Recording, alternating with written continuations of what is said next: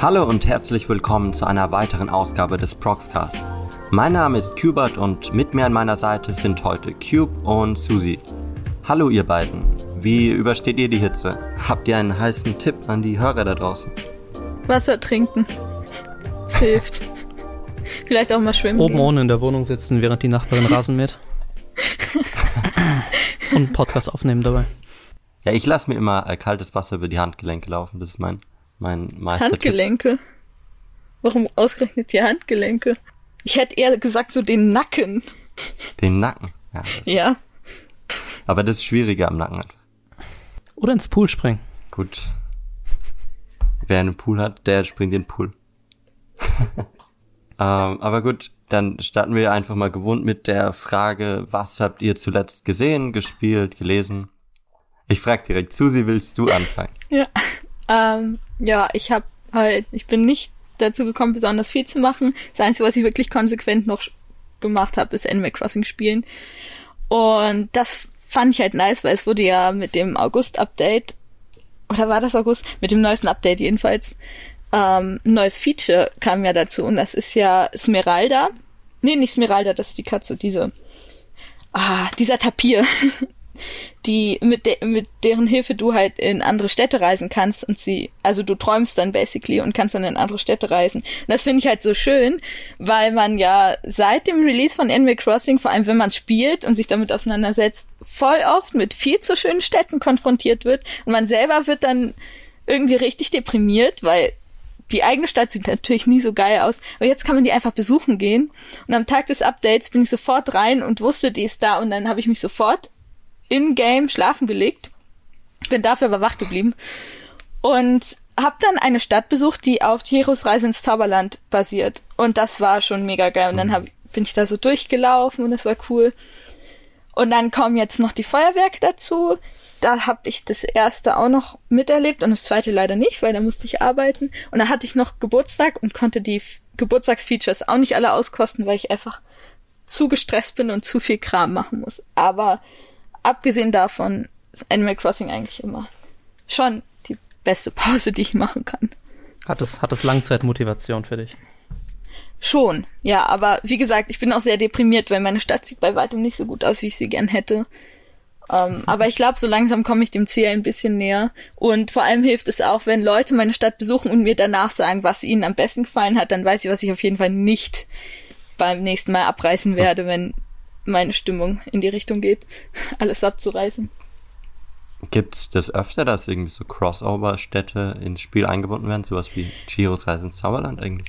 Das ist seit New Leaf so ein Ding. Da konnte man das auch schon machen, dass du andere Städte besuchst. Und die Leute sind einfach ultra kreativ. Die suchen sich einfach ein Thema aus für ihre Stadt und dann dekorieren sie die so und setzen halt auch die Musik entsprechend ein und geben ihren Bewohnern entsprechende Kleidung und haben auch bestimmte Bewohner deswegen in ihrer Stadt und machen sich dann auch genau, also mehr Bewohner, also mehr eigene Charaktere in der Stadt, deren Häuser sie ausbauen und die Häuser werden dann von innen noch so gemacht. Manche äh, nutzen da noch Glitches, um neue Möbel zu erschaffen. Das war schon seit New Leaf ein Ding und in New Horizons hat man ja völlig neue Möglichkeiten und übertreiben da halt teilweise echt komplett. Und das, keine Ahnung, es ist halt so faszinierend zu sehen, wie kreativ die Leute sind. Es ist wirklich unglaublich und vor allem kann man dann kurz den Frust der die also bezüglich der eigenen Stadt ein bisschen vergessen, weil man ja irgendwo anders ist und das Spiel irgendwie ein bisschen besser enjoyen kann. Da nutzt man schon äh, den Eskapismus und, und flieht in die Welt von Animal Crossing und da muss man dann noch mal in eine andere Welt fliehen. Irgendwie ein bisschen. Ja, true. Aber gut, dann komme ich jetzt mal zu mir. Ich habe zuletzt äh, einen Anime aus der Season geschaut, der auf den Namen Rent a Girlfriend oder Rental Girlfriend hört.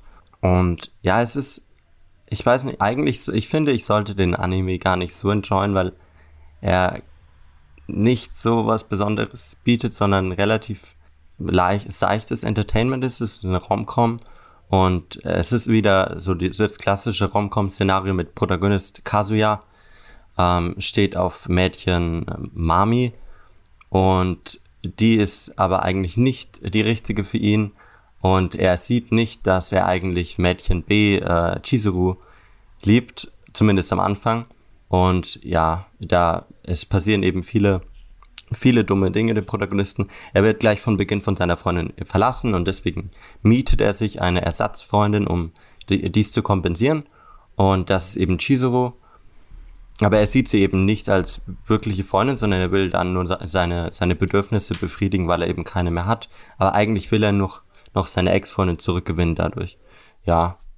Habt ihr beide, Cube, du hast die Show gesehen, soweit ich weiß, ne? Ich habe die erste Folge gesehen. Wie ja auch schon äh, jeder, jeder äh, Zuschauer der letzten äh, Folge weiß. Ähm, ja, also ähm, ich, ich finde es interessant, dass du sagst, dass es so überhaupt nicht speziell ist, weil es hat dann doch noch ein paar äh, Eigenheiten, meiner Meinung nach, die, die ich jetzt so nicht sonst äh, so oft sehe. Zum Beispiel, was man vielleicht erwähnen muss, ist, es geht nicht um äh, äh, Oberschüler oder so, mhm. sondern es geht actually um College-Studenten, was äh, interessanter Twist ist, weil sie da doch auch ein paar Dadurch können sie auch in ein paar Bereiche gehen, die ansonsten tendenziell nicht äh, möglich wären, äh, wenn man bei Oberschülern, äh, mit Oberschülern arbeitet. Ich fand auch, dass die erste Folge sehr, sehr coole, sehr, sehr coole äh, Elemente von, von unserer Perception von, von Romanze anspricht, durch diese ganze, die ganze Idee von, von sozusagen äh, Escort-Damen, also mietbaren, in Anführungszeichen Romanzen oder mietbaren äh, Dates, ähm, und wo der Protagonist ja irgendwie, der Protagonist freut sich am Anfang so ein bisschen und dann merkt er, okay, es ist überhaupt nichts für ihn, weil er, weil er halt nicht klarkommt damit, dass da per se eine, eine, eine Frau ihm gegenüber etwas vortäuscht, durchgehend.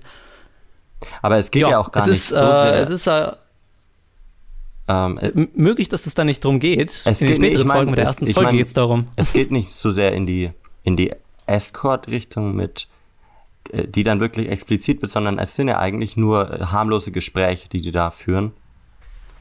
Ja, ich meine jetzt auch eher, also es gibt ja auch, es gibt ja, wenn ich mir jetzt, ich bin in dem Bereich nicht hundertprozentig bewandert, es gibt ja auch, äh, Escort muss ja nicht zu 100% sexuell sein, es gibt ja auch Leute, die holen sich einfach für eine, holen sich einfach nur ein Date. Das ist, glaube ich, äh, das ist schon ein reales Konzept, das ist jetzt nicht erfunden. Ja, also, äh, du, du meintest, äh, in, im kurzen Vorgespräch haben wir gesagt, habe ich, hab ich ja gesagt, ich mag keine Romcoms äh, und habe meine Hoffnung dementsprechend geäußert, ähm, dass es sich äh, um ein Romance-Drama handelt. Ich glaube, das wird aber zerschlagen von dir jetzt, der mehr ah. Folgen gesehen hat. Es gibt sehr viele Comedy-Elemente, aber es bahnt sich eine bisschen düstere Seite aus. Ich, ich weiß jetzt nicht, wie, inwieweit das in Folge 1 präsentiert wurde, aber die Ex-Freundin von Kazuya scheint eine ziemlich gestörte Persönlichkeit zu haben. Also es wirkt so, als ob die noch am Ende, am, im Verlauf der Serie sehr durchdrehen wird. Ich weiß nicht, ob das schon angeteased wurde in der Folge 1. Nee, also da gibt's auf jeden Fall Dramapotenzial. Sonst, ja, ich mag den erwachseneren Approach, wie du gesagt hast. Die, die, die Show, ähm, ja, die geht ganz offen damit um, dass der Protagonist äh, sich einen runterholt und, und seine Ex-Freundin denkt oder solche Sachen. Und äh, thematisieren eben auch Sex und so weiter. Was mich ein bisschen stört, ist die Musik oft, tatsächlich. Die, die bringen in wirklich so romantischen Momenten, romantischen Szenen so ein ha so eine richtigen rockige Musik und es ist super strange. Ich weiß noch nicht, warum die das machen, aber das hat mich schon oft gestört in, in einzelnen Szenen. Gerade da war so eine Strandepisode und dann da waren die so beisammen und hatten so einen sehr süßen Moment und dann die rockige Musik halt einfach gar nicht dazu gepasst. Ja. Wir wollten, wir wollten noch, wir haben uns doch alle schon mal gefragt, wie ein Slice of Life mit Hiroyuki Sawano Soundtrack wäre. das wäre schon geil. Wobei ich mache mir fast Sorgen, das wäre dann wahrscheinlich so wie die Strandepisode von Guilty Crown, also straight up like äh, 80er Jahre Pornomusik. ah. Ja, an welcher Stelle, an was für einer Stelle würde dann so ein Sawano Drop kommen? Ah, das frage ich mich dann. Ja, wenn das, wenn das Mädchen mit ihren Bubis voran in den Typen fällt. Obviously. Würde ich sehen wollen, actually. So eine, so eine zwei Folgen OVA. Äh, Warum nicht? Schick, schickt, mir, schickt mir einen Anime und dann schneide ich das zusammen und dann packen wir das in die Beschreibung. Das, das wäre eine gute äh, Antwort für die Frage, pitche die perfekte Standepisode. Ja? Das ist, wäre, es wäre, äh, es wäre interessant mal mindestens, ja. Vielleicht bei Anime-Fights. Ja. Hm, das nächste Mal. Das war Vassili fragen. Oh ja, oh ja. Oh. Das, das machen wir dann. Ja gut, äh, gibt's noch etwas zu sagen zu, äh, zum äh, werten äh, Rent a Girlfriend? Äh, ich finde die Idee eigentlich so interessant, aber ich finde es immer so schade, dass gerade solche spannenden Konzepte nicht so intern gelöst werden. Also einfach nur, dass man rumexperimentiert, ja, wie ist das denn, wenn man eine Freundin hat, die nicht wirklich deine Freundin ist und die du actually dafür bezahlst und wie fühlt sich das an und wie kann man, kommt man damit zu Terms oder nicht und wie findet man den Umgang damit, aber stattdessen wird es halt meistens irgendwie witzig aufgezogen und ich finde das actually schade. Und die Tatsache, dass halt äh, diese andere Mädel, die Ex-Freundin, dann noch so irgendwie crazy ist, das macht für mich irgendwie auch noch ein bisschen, also ich finde es noch ein bisschen mehr schade, weil es ist, keine Ahnung, es muss halt unbedingt Drama von außen kommen und es kann nicht intern durch Verarbeitung irgendwie zustande kommen. Und das finde ich immer schade, weil es ist so viel verschwendetes Potenzial. Aber das ist halt auch nur, was ich gern sehen würde. Hat mich jetzt auch, hat mich jetzt auch nicht so ganz begeistert, als ich das gerade gehört habe. Wenn ich ehrlich ja. sein soll, das ist äh, wirkt, wirkt bisher, äh, wirkt als, als Plotpunkt nicht ganz so ähm, äh, passend für den Setup, aber okay. Ich glaube einfach, das ist auch, kommt auch so ein Stück weit davon her, dass es eine Light Novel ist im Original. Und äh, Light Novel sind äh, meistens äh, Waifu-Bait. Also nicht, äh, sind meistens äh, ähm, Otaku-Bait mit Waifus. Aber ihr könnt euch ja alle euer eigenes Bild machen und einfach mal reinschauen und dann gebe ich ab an Cube. Was hast du zuletzt geschaut oder gelesen? Überhaupt nichts, weil ich äh, komplett äh, in, in äh, Arbeit äh, versunken bin, für unter anderem auch Proxa. Ich habe ja unseren tollen Tose-Artikel geschrieben, über den ich auch beim letzten Mal geredet habe. Und ich habe eine Rezension geschrieben über Promare. Und Susi, du hast mir im Vorfeld gesagt, du hast auch Promare äh, gesehen. Und ich finde es interessant, dich zu fragen, wie du es so fandest, weil bei mir weiß es ja jeder, der die Rezension gelesen hat. Also jeder. Ja, nur ich habe die nicht gelesen, deswegen ist meine Perfekt Meinung jetzt. geplant. Ja, halt, ja. Ganz absichtlich war das. Nicht aus Zeitmangel oder so. Also, ich muss halt ganz ehrlich sagen, ich fand den Film stressig. Die ersten 20 Minuten ist halt wirklich nur so Sakuga-Shit und es ist einfach so anstrengend, am Ball zu bleiben, weil keine Ahnung, das ist mein gewohnt von Trigger. Es geht immer sehr viel ab. Aber normalerweise hast du dann dazwischen auch entspanntere Szenen aber ich habe den Film jetzt als komplett, also nur, es ist nur Stress. Du musst dich hart konzentrieren, aber ich finde die Charakterisierung gerade in den ersten paar Min Minuten hat wunderbar funktioniert.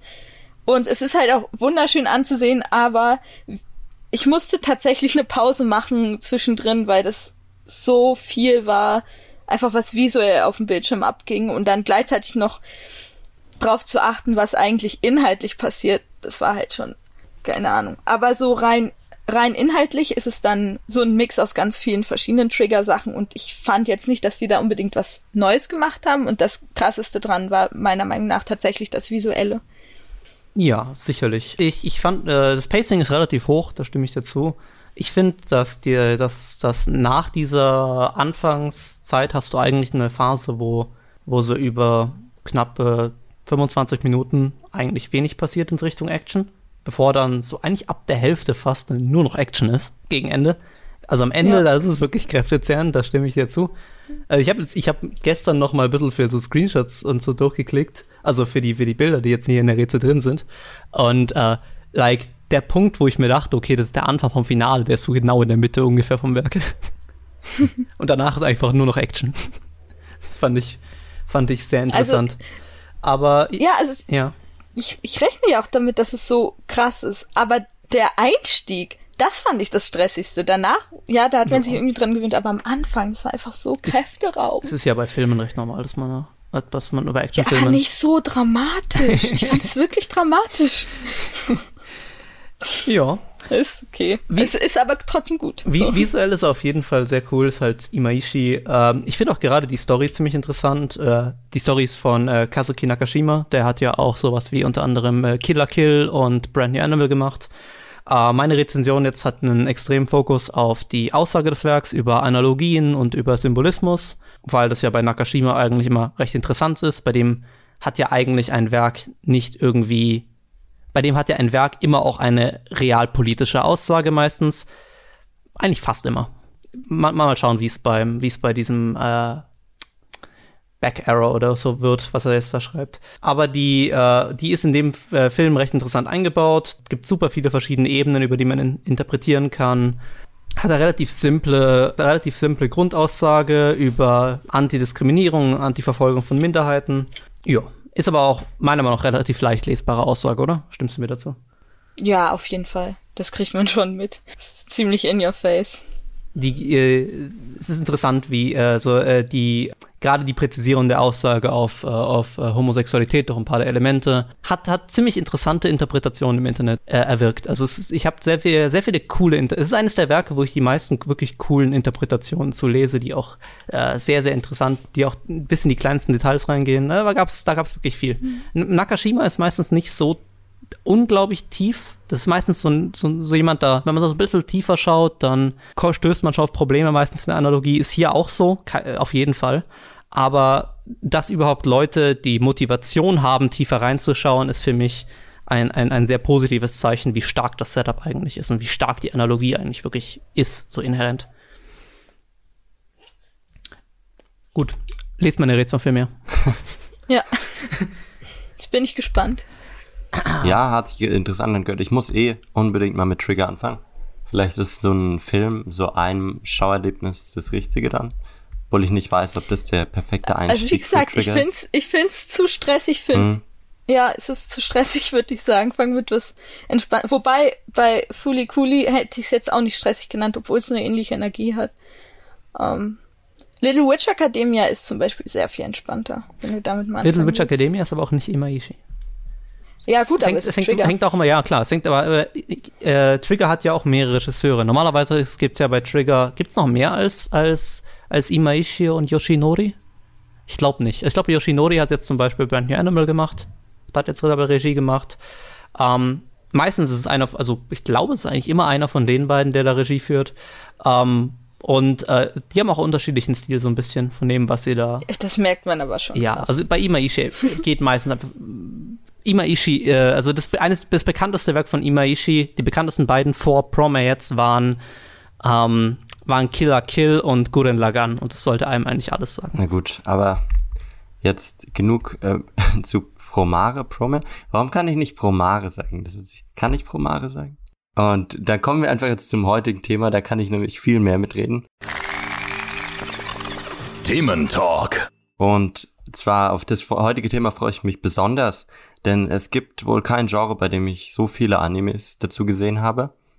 Ja, es geht natürlich um Sport. Was sonst bei der Hitze? Konkreter um die, ich, ich nenne sie wirklich die Big Three der Dekade, der letzten Dekade, weil sie so die drei wirklich größten und einflussreichsten Sportanimes der 2010er waren, in meinen Augen. Und ja, es geht um die Shows Kuroko no Basket, Haikyuu und Dino Ace von Production IG hauptsächlich und bei Dino Ace ist eben Madhouse Hauptproduzent gewesen. Ja, wollen wir die Animes erstmal kurz umreißen? Ich glaube, jeder weiß, um was es in um was es in den Animes geht. Also bei, äh, vielleicht nochmal für den, für, falls irgendwer einen von denen nicht gesehen hat, äh, Haikyuu ist ein Volleyball-Anime, hat jetzt ist jetzt in der vierten Season gerade ja, äh, Kuroko no Basket, Basketball ist in drei Seasons abgeschlossen. Ich glaube, der Film ist nicht Teil vom Manga gewesen, oder? Der, der war Film, nee, nee, da kam ein Manga dazu raus, den habe ich nämlich vorher gelesen. Achso, der Manga war, das war so ein ja, eigener so Manga. Last Dance-mäßig, mm, so mm. Last Act. Ah ja. Ja, weil der war relativ klar thematisch abgetrennt von allem. Ähm, ja, und Ace of Diamond äh, ist, ist ein Baseball-Anime, ist, ist sehr viel länger als die anderen beiden. Der ist mehr, Ace of, Di die anderen ist in so Season-Format mäßig äh, und Ace of Diamond lief, ich glaube, initial lief 125 Episoden einfach durch. Ähm, und danach war eine lange Pause und jetzt, glaube ich, lief Act 2 für 50 Folgen, sowas? Kann das sein? Ja, ich meine schon. Ja, also es geht bei allen drei um Highschool-Sport, ne? Äh, genau, ja, das sollte man vielleicht sagen. Äh, jungen Highschool-Sport bei allen dreien. Und äh, der Grund, warum wir diese drei gewählt haben, ist nicht nur wegen den, wegen den, äh, weil es, weil es so die erfolgreichsten sind. Ich meine, wenn man über die erfolgreichsten redet, dann dürfte man eigentlich auch Ace of Diamond nicht unbedingt mitzählen, weil da gibt es dann noch sowas wie Free zum Beispiel, was durchaus erfolgreicher ist als das. Aber es sind vor allem drei, die ein die recht ähnlich in einer gewissen Form sind vom, von ihrem Approach auf den Sport. Na, das kann man von fast gar nicht mehr sagen. Aber sie sind, sie, der Sport ist der Mittelpunkt bei allen drei. Das würde mir zustimmen, oder? Ja, ja. Und das ist sehr, sehr oft nicht der Fall bei Werken. Also sowas wie Free zum Beispiel, da ist Schwimmen definitiv nicht im Mittelpunkt. Ja. Äh, Yuri on Eis, definitiv Eislaufen nicht im Mittelpunkt. Und das und sind so ja auch alles drei Ballsportarten. Es sind alles drei Ballsportarten, ja. also keine Individualsportarten. Sowas wie, was, was könnte man jetzt bei Individualsportarten nehmen? Sowas wie äh, Prince of Tennis, oder? Ja, genau, Baby Steps, Prince of Tennis. Ah ja, Baby Steps gab es auch noch. Ja. Vergesse ich immer. Ja, Ping-Pong. Ah ja, Ping-Pong, die Animation. Den ich nicht gesehen habe und ich schäme mich. Ich auch nicht, ich auch nicht. Echt nicht? Nein. Okay, krass. Habe ich der eine User, den ich nicht gesehen habe. Gut, wie wollen wir es herangehen? Er, er, erklär, erklär, uns, äh, erklär uns deine Herangehensweise. Genau. Äh, weil ich habe mich gut vorbereitet. Also mal, ich würde einfach mal euch fragen, was für euch der beste der drei Titel ist und warum er für euch der besser als die anderen beiden ist, was er anders macht. Wollen wir, äh, Gegenvorschlag, wollen wir die drei gleich ranken in einer 1, 2, 3 und dann erstmal nicht erklären, warum und dann schauen und dann auf die Reaktionen schauen. Ja, gut, oh ja, ja das, gut, das finde ich gut. Das wäre irgendwie lustig. Wer will beginnen? Ah, ich fange an. Äh, ich glaube, das ist aber auch nichts Neues. So mein Liebster ist natürlich Haikyuu. Danach kommt Kuroko no Basket und am Ende halt Diano Ace, weil ich das überhaupt nicht mochte. I'm sorry. Mhm, mhm. Ja, okay, ich habe auf der 1 äh, ganz klar sogar Dino Ace, dann auf 2 Kuroko no Basket und auf 3 Haikyuu. Okay. Und meine Liste matcht sogar eins zu eins mit der von Susi. Ich habe Haikyuu auf der 1, Kuroko no Basket auf der 2 und Dire Ace auf der 3. Aber ich mochte Dire Ace schon. Ich mochte ihr alle drei. Mir aber mal, ihr könnt mir jetzt die negativen Seiten von Dino Ace um die Ohren hauen. Gerne, gerne. Ähm, dafür muss man vielleicht, wollen wir, wollen wir, äh, bevor wir diese, die negativen Seiten äh, von Dire Ace beschreiben, wollen wir die großen Unterschiede in der Herangehensweise auf das mhm. Werk beschreiben, weil das hängt damit zusammen. Will, will einer von euch das machen oder soll ich das, äh, soll ich meine, meine Meinung zu den Unterschieden klären? Ich habe halt nur die ersten zwölf Episoden gesehen, deshalb kann ich da nicht so viel zu sagen. Außer, dass du es nicht machst. ja. Doch, ich kann, ich kann ein bisschen mehr dazu sagen. Also im, im Grunde für mich, äh, äh sorry, wenn ich jetzt abge, abgeschnitten habe. Nein, nein, alles gut. Für, für mich sind die, äh, sind die großen Unterschiede zwischen, zwischen den dreien erstens in der Herangehensweise auf den, also in den Approach auf den Realismusgrad der, der sportlichen Darstellung. Das, das ist für mich das ist echt der obvious Unterschied zwischen den dreien, der eigentlich jedem direkt ins Auge fallen sollte. Kuroko no Basket nimmt sich nicht wirklich realistisch, das ist absichtlich vollkommen ridiculous. Ace of Diamond nimmt sich sehr, sehr realistisch und würde ich jetzt mal so behaupten, und Haikyuu ist so in der Mitte drin. Haikyuu macht so, das ist, Haikyuu macht so einen Pseudo-Realismus, also eigentlich einen Realismus, der dann so ein bisschen einfach übertrieben ist. Ja, es geht einfach schneller, als es eigentlich gehen würde. Ich meine, du meinst, es cuttet raus? Bei den Matches? Wie bitte? Du meinst, es cuttet die Punkte nee, ich, raus bei den Matches, oder? Nee, ich meine vor allem, wie schnell sie wachsen. Ach so, ja, das ist, das ist nicht, nicht ja, physisch, aber exakt, wie schnell sie wachsen und auch generell ja. für ein bisschen für Highschool-Level. Du siehst die Unterscheidung dann an der Darstellung des Sports. Das ist eine der wichtigsten Unterscheidungen in den Serien, würde ich sagen, ja. Aber das ist, äh, bei, bei, bei Ace of Diamond geht das noch ein bisschen weiter. Weil das, die, die Art, wie sie den Sport darstellen, trägt sich ja auch, trägt sich auch in die restliche Werkstruktur über. Und ähm, Ace of Diamond hat einen sehr, sehr interessanten Approach auf einen Anime. Darüber habe ich auch eine Rezension geschrieben. Äh, es ist ein, es ist basically ein, eine, eine Darstellung, eine, eine Repräsentation eines Spectator Sports samt allen, samt, also Zuschauersports samt allen damit gegebenen Vor- und Nachteilen. Würdest du mir da zustimmen? Ja, ich finde auf jeden Fall, dass Di man sieht, dass Dino Ace viel größer aufgezogen wird als die anderen zwei, was man ja auch gleich in der Episodenanzahl merkt. Hm, es wird versucht, dass der Sport Baseball, was ja Nationalsport in Japan ist, dass die Liebe und äh, die Leidenschaft von den Highschool-Sportlern. Mich, mich Cori, das habe ich, das, das habe ich damals, das, wenn ich kurz rein, reinbutten darf, das hat mich damals, damals habe ich damals geschrieben in der Rezension in einem der Early Drafts und Cori hat mich dafür sehr, sehr kritisiert, weil es nicht offiziell die, weil es nicht offiziell der Nationalsport ist. Aber ich würde schon sagen, es ist die beliebteste Es ist der beliebteste Sport, Sport aber es ja. ist nicht offiziell der Nationalsport. Es ist auf jeden Fall der beliebteste Sport, ja. Bei, bei jungen Was ist denn dann, Was ist dann der Nationalsport? Ah, Ich, was- ich glaube, sie hatten sogar einen. Was war's? War das Sumo? Irgend sowas oder Karate? Ja, gut. Okay, dann der beliebteste Sport.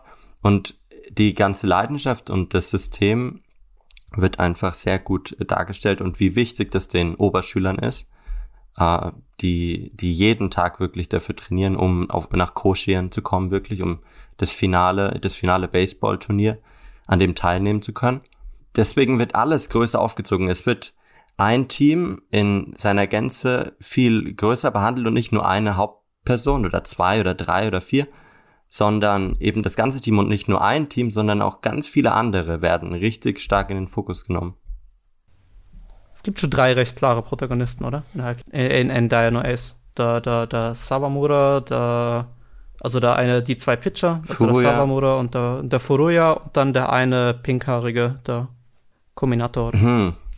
Aber irgendwann wechselt der Miyuki auch so in eine der Hauptrollen rein und generell wird das, also der Cast ändert sich ja bei Dino Ace auch nochmal richtig stark in, mit der zweiten Staffel dann, weil der dritte Jahrgang abgeht und dann kommen auch noch neue Erstjahr, Erstjahrgänge dazu und ich finde nicht, dass so eine wirkliche Hauptfigur dominiert, weil der Savam, der, der Agent, der Sawamura, ja, er spielt auch oft einfach nicht. Also, er ist nicht der wichtigste Spieler im Team und er hat einfach Probleme überhaupt in seine Rolle reinzuwachsen. Deswegen finde ich, dass es wirklich das Team im, im Fokus steht bei Dino Ace und nicht die Einzelspieler. Und das ist für mich einer der Punkte, weshalb ich die Serie so schätze. Weil ich kann wirklich das gesamte Team, also ich konnte mal, ich weiß nicht, ob ich jetzt noch hinbekomme. Du hast, du, mer- du, du, du siehst die einzelnen Charaktere, die einzelnen Stärken und die sind klar äh, differenzierbar. Das ist halt das, was mich an Kuroko extrem stört. Zum Beispiel, wenn wir jetzt auf Unterschiede und Gemeinsamkeiten äh, schauen, dass Kuroko no Basket in der Charakterbehandlung sehr schwach ist und die Hauptfiguren Kagami und Kuroko sind, sind die einzig wichtigen äh, vom Main-Team, würde ich so sagen.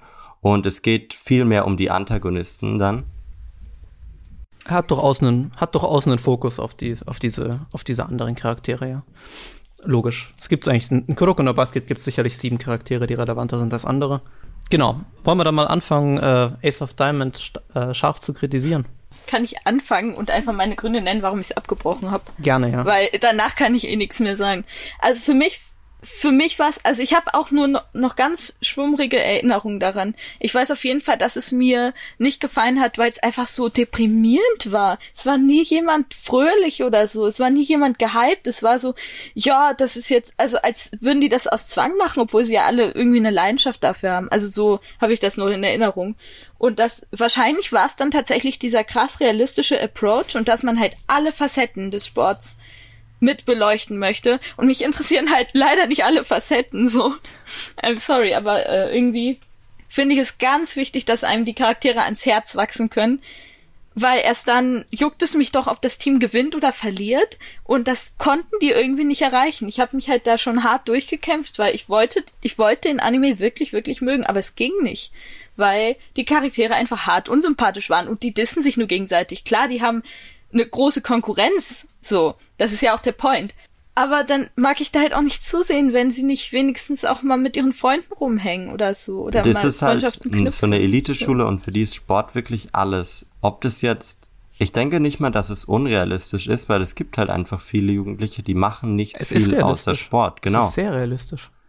Aber äh, es ist, das heißt, nur weil etwas realistisch ist, heißt nicht, dass es im Rahmen einer Geschichte gut sein muss. Ich, ich finde interessant, dass du das aus den ersten, dass du das aus den ersten, wie viele Folgen waren es bei dir? Zwölf?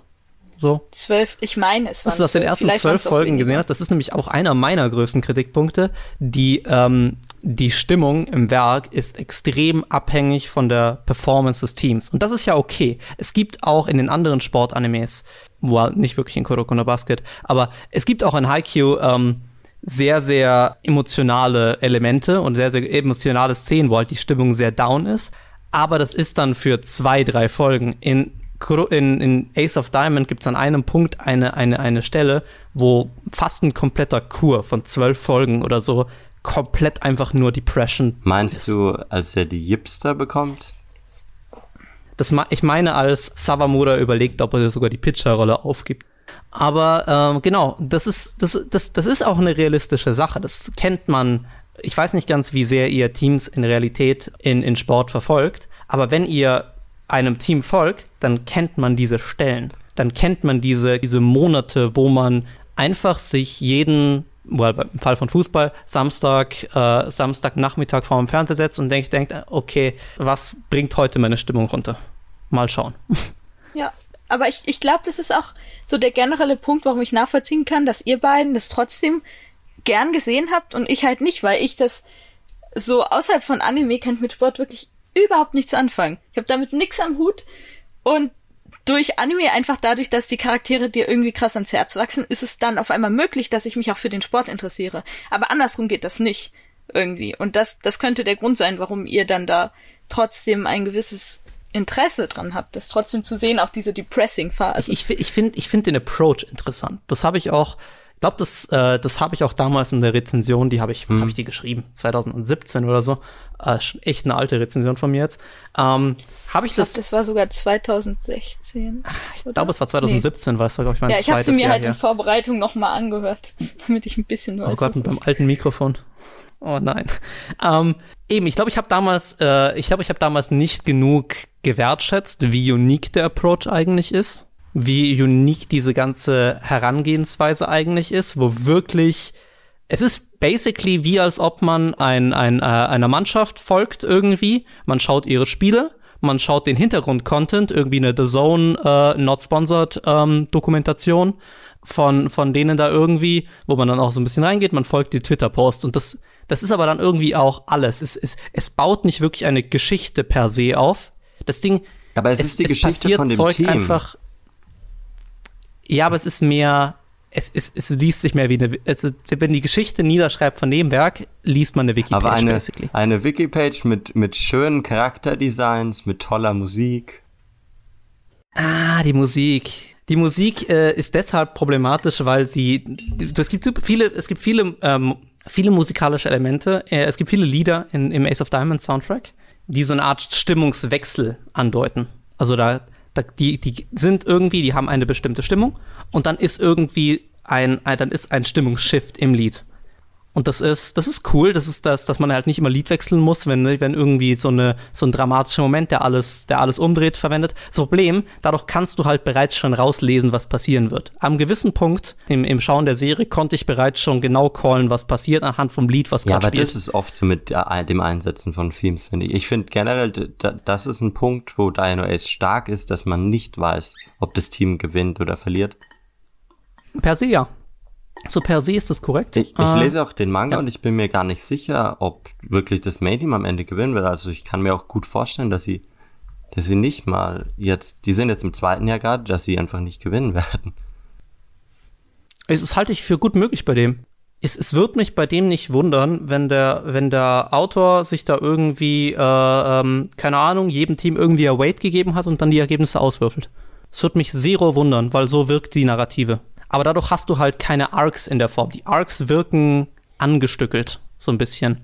Es wirkt so, als ob, als ob die, die Arcs um die Ergebnisse rumgeschrieben wurden und nicht die Ergebnisse um die Arcs, wenn, wenn das Sinn ergibt. Eben. Und das ist, das ist ein großer Unterschied zu den anderen Werken. Vor allem zu Kuroko no Basket, was eben überhaupt nicht richtig macht. Was sich nicht wie echter Sport Nicht nur, weil es ja. unrealistisch ist, nicht, nicht, na, nicht nur, weil es unrealistisch ist, sondern auch, weil es, wie kann man es, weil, weil auch das Pacing im, weil auch das einzelne, was, also was in den Matches passiert, also nicht nur, es geht nicht nur um die, um die Aktionen der einzelnen Spieler, die unrealistisch sind, sondern das Pacing in den Matches ist nicht Basketball-esque. Das wirst du auch wahrscheinlich bestätigen können als Basketball-Fan. Sag mal konkret, was du meinst, weil ich du, du hast, du hast extreme Leistungsshifts in einem Match, ja. die, die nicht mit realistischen Leistungsshifts vergleichbar sind. Aber es kommt natürlich durch sogar, Elemente wie die Zone. Ich, ich kann das sogar nachvollziehen mit, äh, dass du so Shifts hast in den Spielen, weil Basketball ist ein Spiel der Läufe, wo einzelne Teams einfach so Runs haben und klar kannst du nicht das ganze Match wirklich abbilden, sondern du zeigst halt so die Peak Performances immer in den verschiedenen Vierteln und das kann ich dann schon nachvollziehen, konnte ich nachvollziehen. Ja, aber ja, wie kann man's, wie kann man das beschreiben? Normalerweise stellt stellt euch stellt ihr euch vor, zum Beispiel, ähm, bei Haiku gäbe es keine, also gäbe bei Volleyball keine Sätze, sondern es gäbe eine continuous Punkteanzahl, auf der man immer drauf addet. Auf die man einfach immer nur, immer, man fügt immer Punkte hinzu. Wenn bei Haiku ein Team dann, keine Ahnung, 40 zu 20 führen wird, dann wird das andere Team tendenziell, dann, dann hat das andere Team nicht plötzlich eine Leistungsexplosion, wo es 20 Punkte aufholt. So funktioniert Haikyuu nicht. Aber so, das, äh, so das wird in Haikyuu nie passieren, weil, weil. Ja, aber das ist ja. im Basketball durchaus möglich. Also so eine, so eine hohe Führung schnell mal aufzuholen.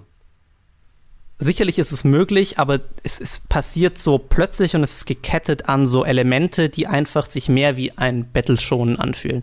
Es, ich habe mich beim, bei, bei Kuroko no Basket hatte ich an dem Punkt, von dem Punkt an deutlich mehr Spaß, als ich es eher als ein Fairy Tale-esque Fantasy Battle schon gesehen habe, wo random, wo random Leistungsboosts auf Basis der Freundschaft im Match passieren.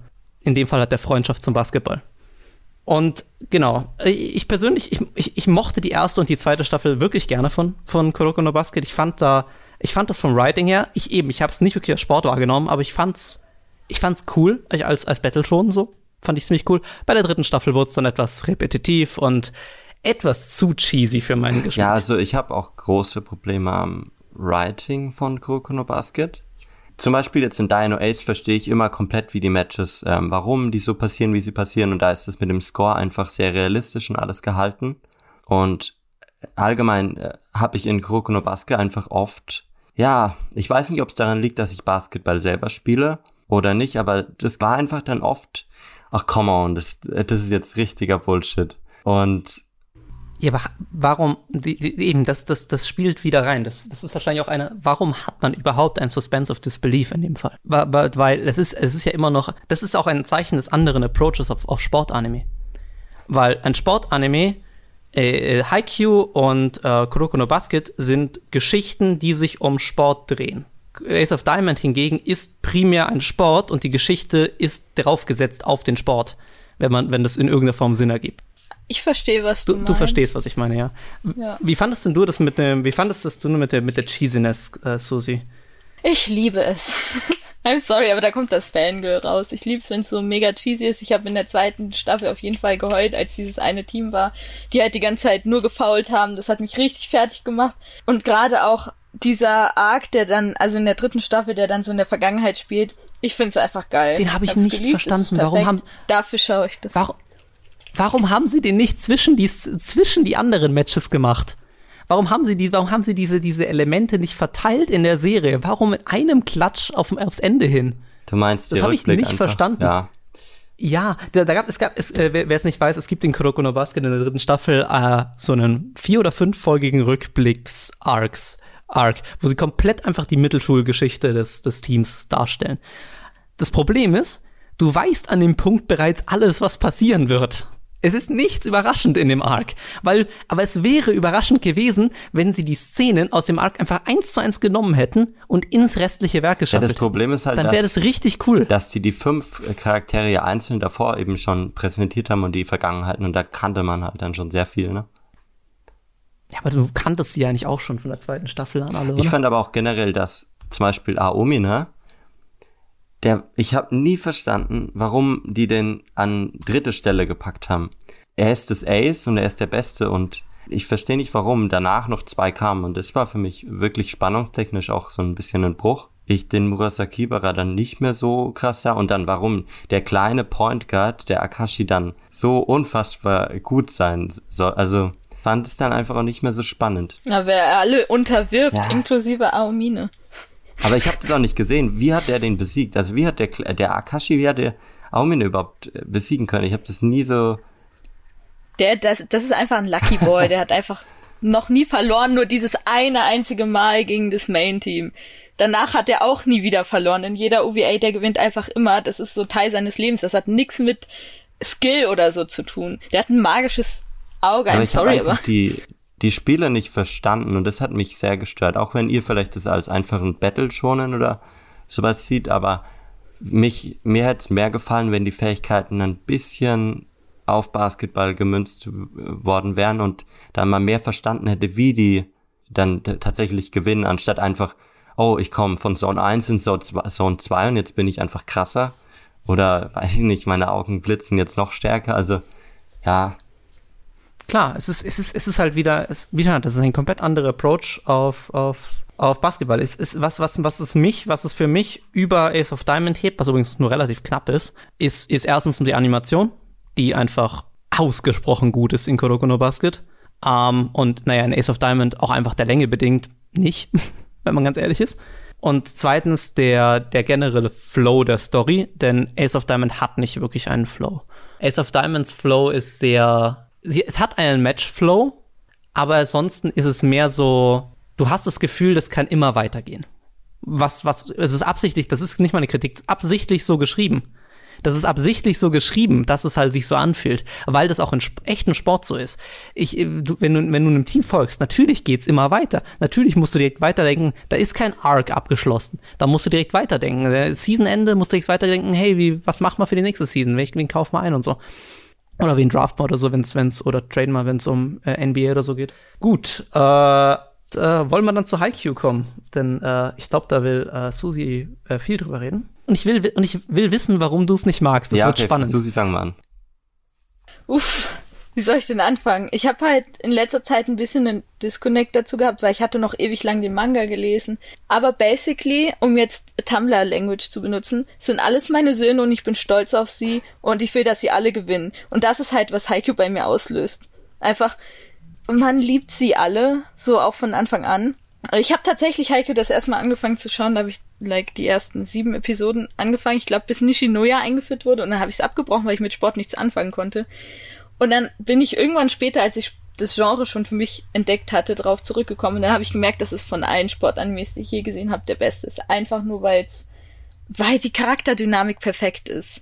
Irgendwie. Vor allem immer diese Dualität, die man hat zwischen verschiedenen Charakteren. Zum Beispiel eben, bestes Beispiel, Hinata und Kageyama und die sich einfach perfekt ergänzen, so, und dann sind sie beide aber irgendwie Idioten. Und dann gibt's noch Hinata und Skishima, wo halt in den Namen auch die Dualität drinsteckt, weil Hi heißt ja Sonne und Ski heißt ja Mond.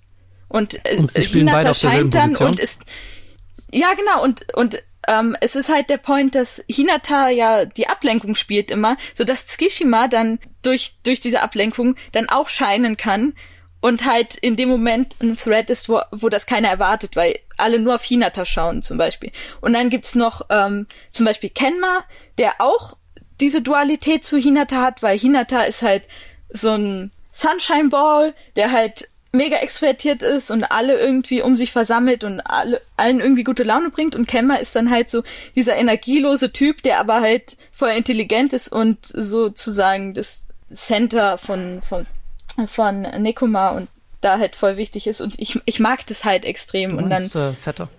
Ähm, nee, nee, ich, also ich meine schon das Zentrum, so, um das, Center also dieses, Fall, ja. die, die Analogie ist ja auch, dass er das Gehirn ist und die anderen, genau. Also das, das mag ich einfach extrem. Und dann kommt natürlich dazu diese Charakterisierung von Haruichi Furudate ist einfach auch so on point, weil sie einfach das so in ganz kleinen Portionen die perfekt charakterisieren kann. Und ich mag das einfach.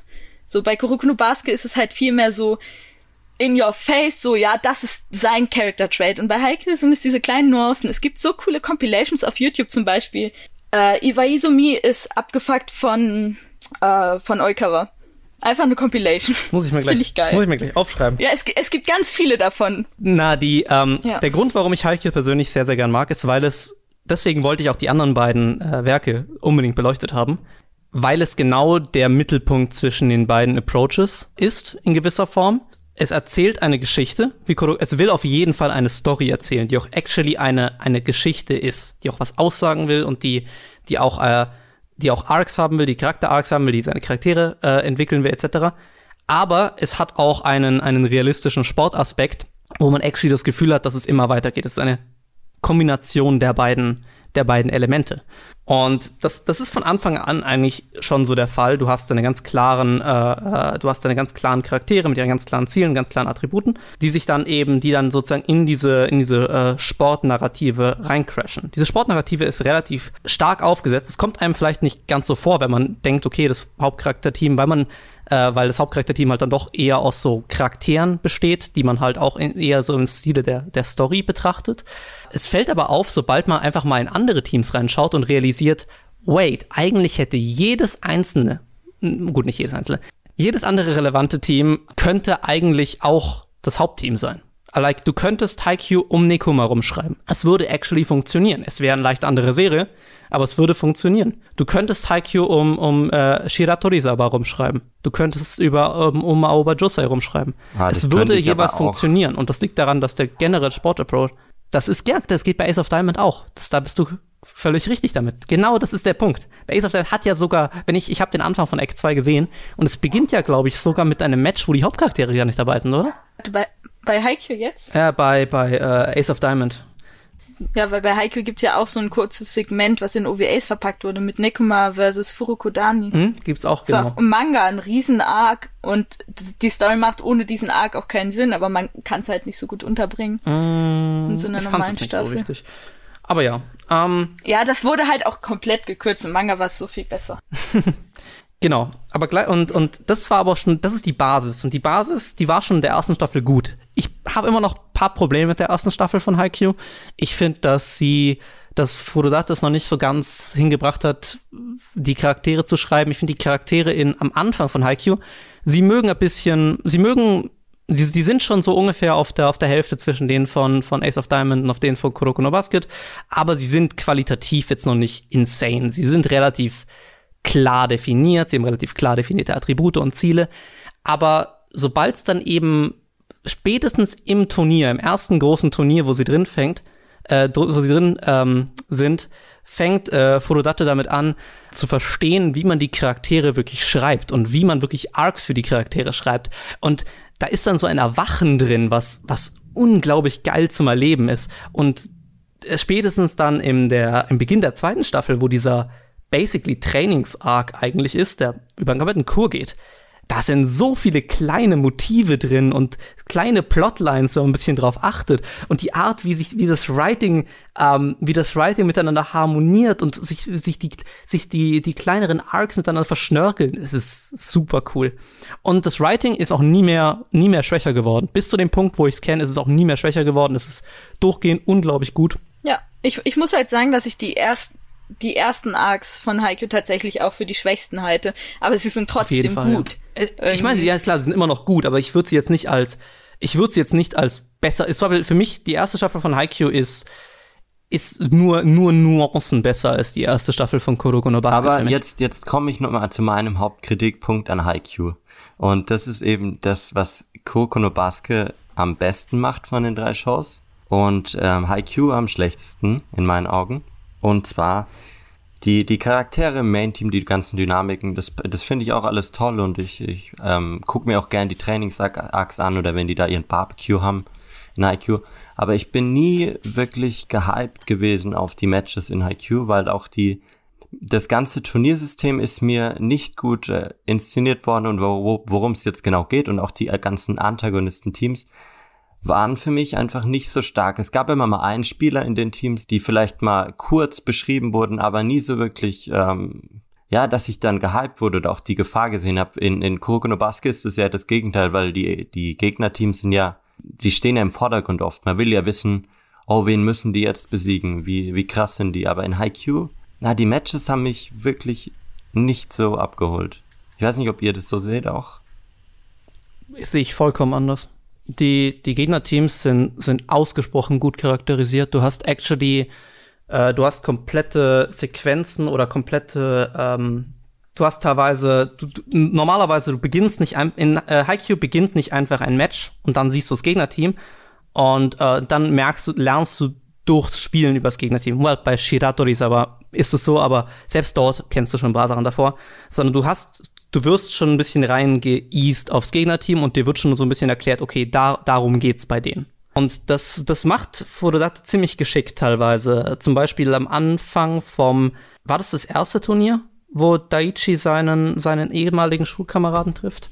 Uh, und dann der, der, das dann. Dann der, der eine von dem, von dem Team ist und dann ist der Anfang vom Match ist dann aus der Perspektive vom Gegnerteam dargestellt und nicht aus der Perspektive vom Hauptteam weiß nicht, ob es das erste Turnier war oder das zweite. Eins von dem. Aber ich, glaub, ich glaube, es war das erste. Ich glaube, das zweite war doch, war doch das Team, was, was aufgegeben hat. Wo, wo deren Plotline oh, ja. war, dass sie auf, dass, ja, sie, dass sie bereits schon aufgegeben haben, ja. weil sie immer gegen starke.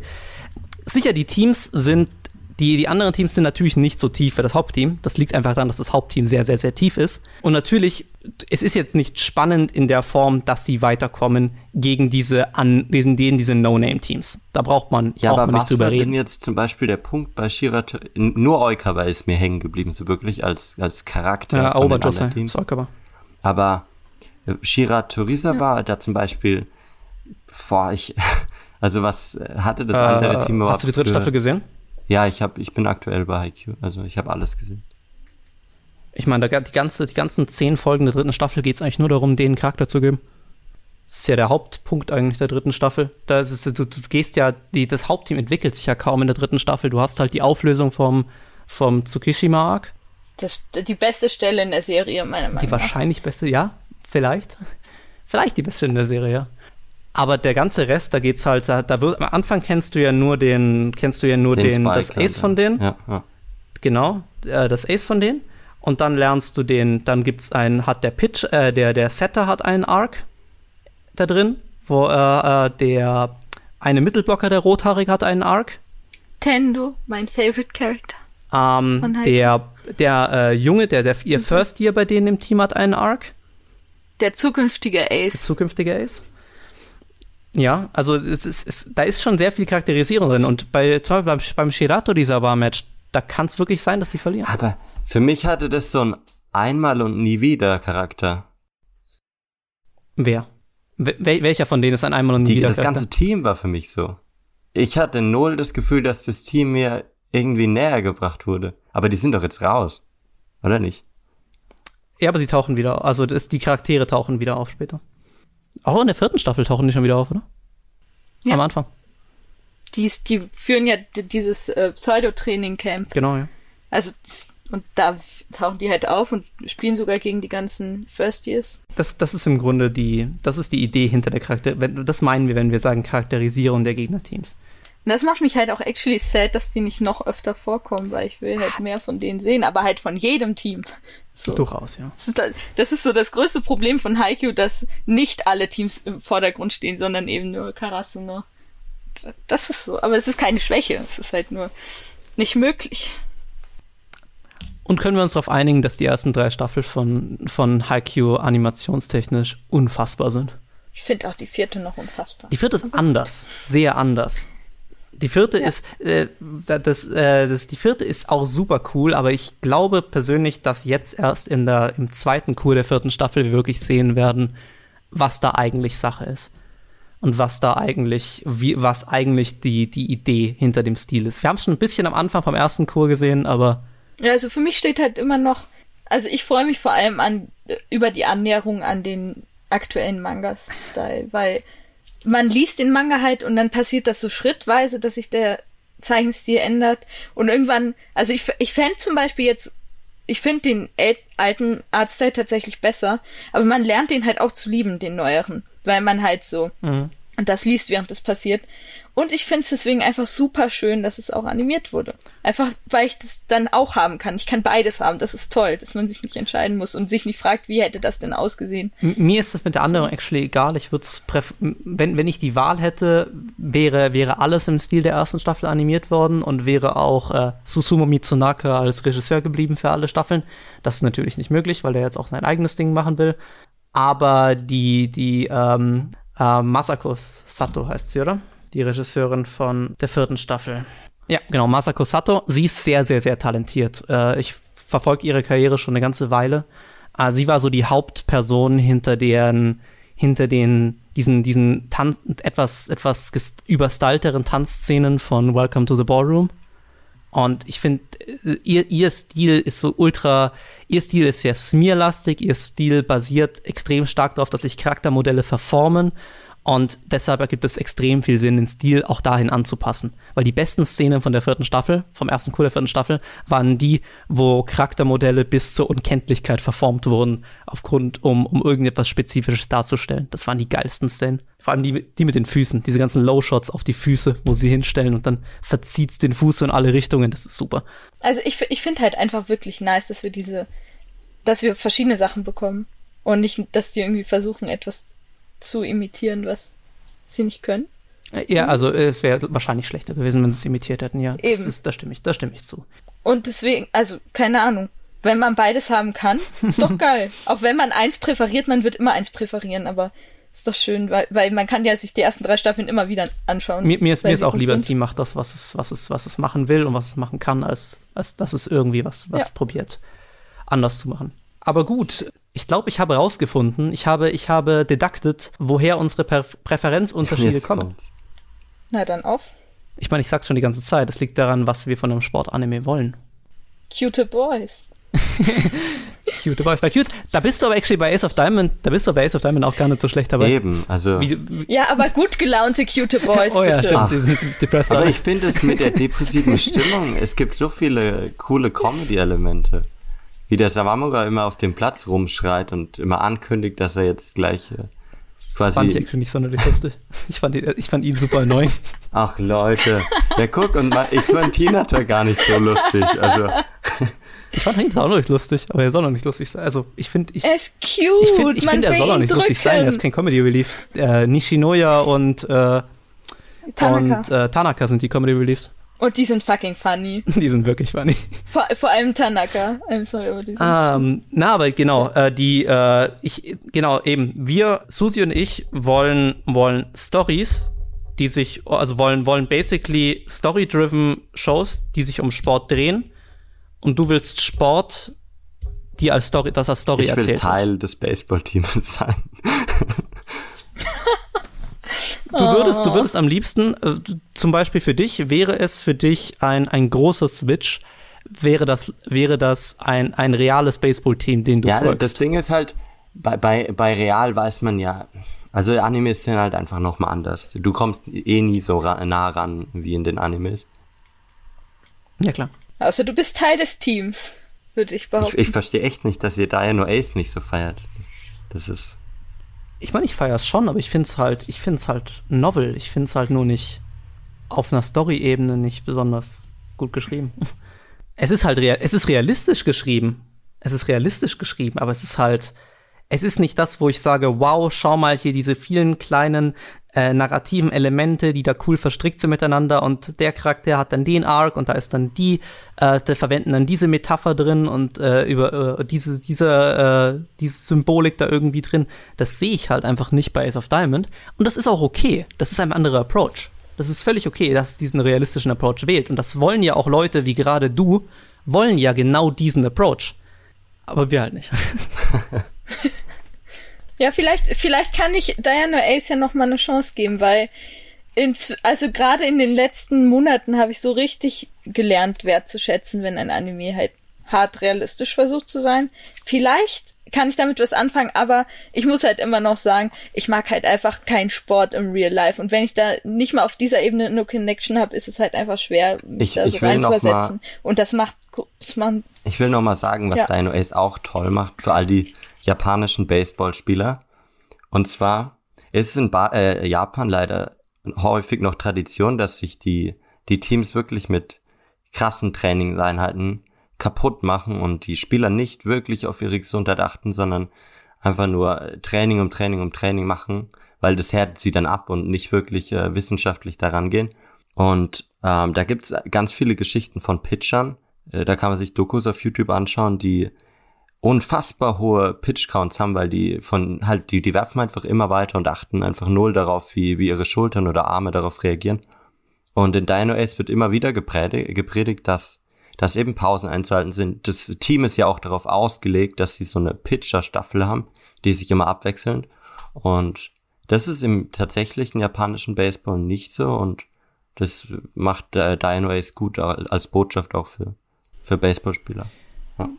Man muss vielleicht ja noch dazu sagen, dass auch die, die Art, wie, wie gepitcht wird oder wie Pitching beigebracht wird, in Japan äh, noch mal mehr auf die, auf die Gelenke geht als, als bei den US-amerikanischen. Das wirst du auch von den, von den äh, Dokus da kennen. Das habe ich nämlich auch bemerkt und äh, das ist ja auch ein recht wichtiger Plotpunkt an einer Stelle. Ein, ein narratives Element.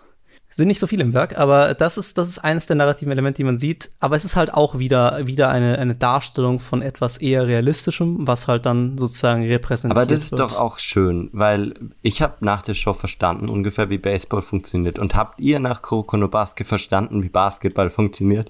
Habt ihr einmal den Schiedsrichter gesehen? Also unmittelbar danach kannte ich zumindest genug Fakten, um mit einem, ba äh, mit einem Basketballspieler Smalltalken zu können. So. Und das kann ich bis heute noch mit Volleyballern. Und die glauben mir dann wirklich, dass ich Plan habe. So. Also bei, bei Kuroko no ich halt- Basket kann man es wirklich nicht, ähm, weil das einfach no- Ich habe halt Nonsens aktiv ist. Sachen gegoogelt noch. Also äh, zumindest die Position Hm.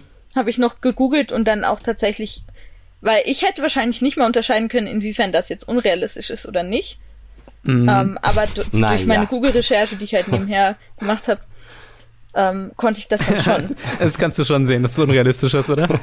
Ja, klar, klar, so pitcht nicht, ganz der, krass, nicht aber der eine den Ball mit seinen Fingerspitzen so hoch, bevor er, bevor er, wenn er, wenn er, wenn er einen Dreier wirft. Ja, der Und dann wirft fängt irgendwie er ihn zweimal in der dann Luft. natürlich weiß man, wann es richtig. das, was ich meine, ist halt die Grenze, ab wann es unrealistisch Mhm. ist, weil ich habe auch null Plan, wo die Grenzen, also die physischen Grenzen bei Menschen sind. Weil, weil, klar, das sind jetzt 16-jährige Boys bei Kuroko no Basket, aber die sehen ja aus, als wären sie schon 28. So. Die sehen, Und wenn vor, man vor allem die fucking, äh, vor allem die Mittelschuldesigns schauen, schauen extrem äh, alt aus. Das hat mich ein bisschen gestört bei diesem Rückblicksarg. Die schauen so alt aus, alle. Äh, Die schauen, die schauen in ihre Mittelschule, Anfang Mittelschule, wo die, wie alt ist man Anfang Mittelschule? Zwölf? Äh, die schauen aus wie Ja. 16. 16, 17 oder so. Das ist eigentlich genau die Growth-Phase, wo sich, wo sich das ganze Gesicht eigentlich total verändert. Und ja, naja, aber ähm, ich, ich stimme zu, bei Kuroko no Basket kannst du absolut nichts lernen, was Basketball angeht, weil, wie schon gesagt, das auch nicht wirklich Basketball darstellt, sondern einen fiktiven Sport in einer Alien-Welt, die Basketball genannt wird. In Haikyuu kannst du kannst du schon lernen. Du wirst, wenn du wenn du die, die, die Show schaust und danach gehst du in den Verein, wirst du recht schnell merken, okay, eine besondere Sache erwähnen sie nicht in der Show, nämlich die Positionsnummern. Es gibt nämlich, äh, die Nummern sind nummeriert. Es gibt nämlich äh, Nummerierungen am Feld, wo du stehst äh, oder wo du startest. Und das ist relativ wichtig für, für äh, wenn du, wenn du über Angriffe redest, wenn du über, über Sachen redest, dann redest du nicht von dem, der da links hinten startet, sondern dann redest du von der, was ist das in dem Fall? Ba, ba, ba, ba, ba. Ah, Da, da, da, da, 1, 2, 3, 4, 5, Aber ich finde, 5. bei Haikyuu machen sie es auch ganz gut. Also ich habe das Gefühl, dass ich so ein bisschen schon, dass sie die Regeln ernst nehmen und dass ich was verstehe, auch von Volleyball danach. Oh, die, die, die Regeln sind, sind zu 100% korrekt in Haikyuu. Und die Rotationen passen sogar. Wenn du bis darauf achtest, die Rotationen stimmen sogar von den, von den Teams. Das ist im Manga so, sogar noch ersichtlicher, weil dann hat man immer so kle ganz kleine Panels am Rand, wo dann die Rotation noch extra erklärt wird und so weiter. Das ist, äh, das, das nimmt wirklich den Sport ernst. Das ist, es ist also, wie schon gesagt, Haikyuu ist das Beste aus zwei Welten.